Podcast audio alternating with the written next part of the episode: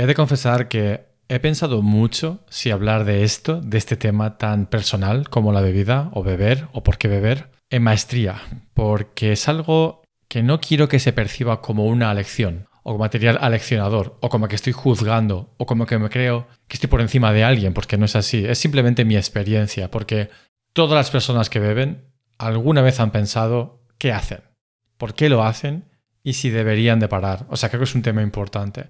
A fin al cabo es el 90% del mundo occidental el que bebe. Es muchos millones de personas. Solo decir que esto entra dentro del pilar de la identidad, porque forma parte de la identidad de una persona.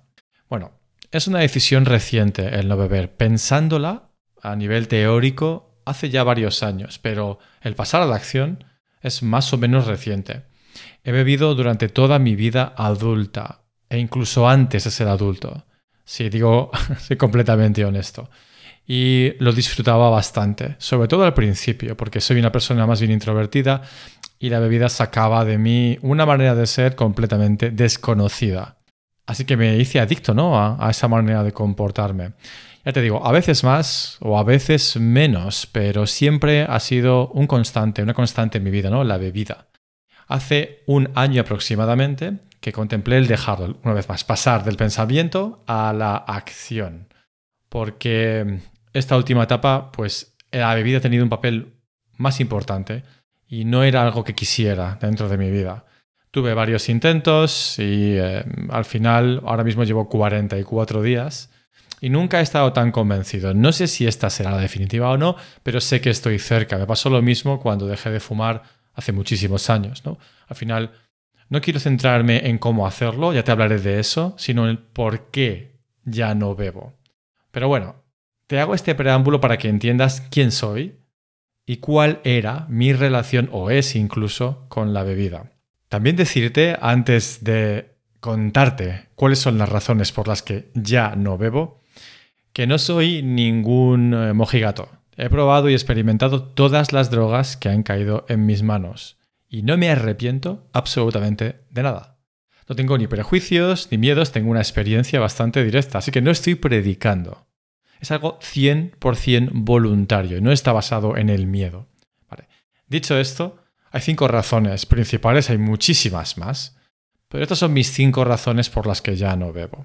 La primera de todas es porque me di cuenta que me estaba autoengañando, que estaba bebiendo teóricamente para divertirme, pero al final es únicamente para tapar, para tapar cosas. Y eso sí que es peligroso, porque una cosa es consumir una sustancia de forma recreativa, con lo que conlleva, y otra cosa es por razones psicológicas, de alguna forma, para tapar algo que hay en tu vida, por ejemplo, frustración, apatía o incluso resentimiento. Ya sabes lo que pasa cuando escondes algo debajo de la alfombra. No se va, está ahí y se acumula y al final, bueno, pues es un círculo vicioso, nunca mejor dicho, que no es nada positivo. Y me di cuenta hace mucho tiempo que no siempre, pero muchas veces bebía para tapar. Y eso es un autoengaño total. Y es bastante, bueno, esclarecedor para mí ser consciente de ello. Ese es el punto primero. El segundo punto es que era mi único medio para aplacar el estrés, de alguna forma. Estaba nervioso, estaba enfadado, estaba estresado, rápidamente beber. Y durante un tiempo funcionó. Pero al final dejó de funcionar porque en realidad genera más estrés y ansiedad el beber. Aunque no te lo creas, es así. Una vez más, ya hablaré del cómo. Ahora mismo estoy en el por qué pero era mi única forma que tenía de aplacar o de combatir el estrés de alguna forma, ¿no? Y, eso no es sostenible y no es extensible, como podrás imaginarte. Tercer punto o tercera razón es que tenía una falta de claridad constante. ¿Por qué? Porque cada vez que sales a beber un fin de semana, sobre todo si bebes mucho, es como un punto y aparte en tu torrente mental, ¿no? En lo que estabas pensando, en tus decisiones, en tus objetivos. Es como hay un punto y aparte y luego tienes que volver a empezar. Y hay situaciones o decisiones que requieren que mantengas la atención en algo de forma sostenida. No puede haber pausas en las que básicamente estás inconsciente durante X número de horas o a veces incluso días. Así que esa falta de claridad me ha afectado bastante porque soy una persona que si pierde la claridad básicamente no sé qué hacer. Cuarto punto, una falta o menor energía. Y esto es algo que no te crees cuando eres bebedor. Piensas que es la edad. ¿no? Uno va cumpliendo años y evidentemente se siente más débil, más cansado, más apático. Pues no, no lo es. Evidentemente también te digo que es un factor que existe y la edad contribuye. Pero no te puedes imaginar lo que contribuye el alcohol, el consumir alcohol. Y no hablo de beber mucho, sino de beber más o menos consistentemente. No en cantidades, pero sí en consistencia. Al final, bueno, afecta a tu sistema, a tu sistema inmunitario, a tu aparato digestivo, a básicamente a todo tu organismo. ¿Por qué? Porque te estás envenenando sistemáticamente, ¿no? Básicamente porque el alcohol pues es, es un veneno, es un veneno muy potente. Así que hay una recuperación de energía en todo esto, comprobadísimo. Y es muy importante para mí este punto. Y el quinto, que es probablemente el más importante, es que tengo un objetivo y una dirección en mi vida, quiero conseguir cosas. Y ya es suficientemente complicado, a veces, de normal como para encima tener que lidiar con el post-beber, ¿no? Las resacas, la falta de claridad, como te decía y todas esas sombras negras en tu cabeza que te dicen eres imbécil por seguir haciéndote esto. Entonces, todos los beneficios posibles de dejar de beber son importantes para mí porque les puedo poner un lugar. Esos perks son algo necesario en mi vida.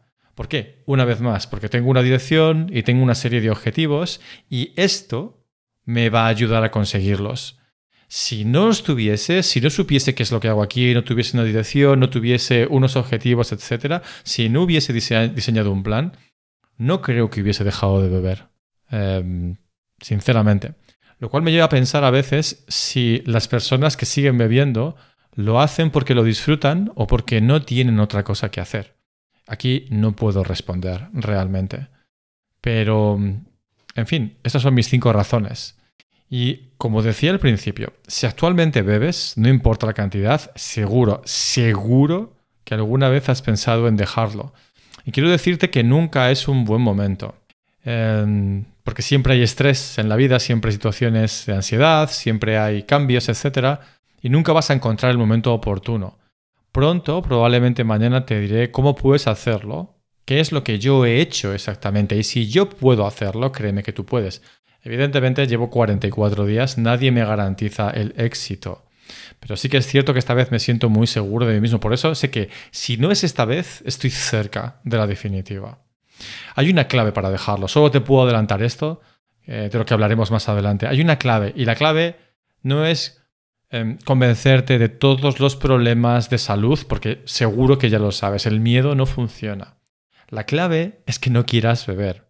Y es perfectamente posible conseguir eso si entiendes por qué. La información es poder. Así que espero, si no mañana, muy pronto, contarte especialmente, específicamente, cómo he llegado hasta aquí, con todos los detalles. Hasta mañana.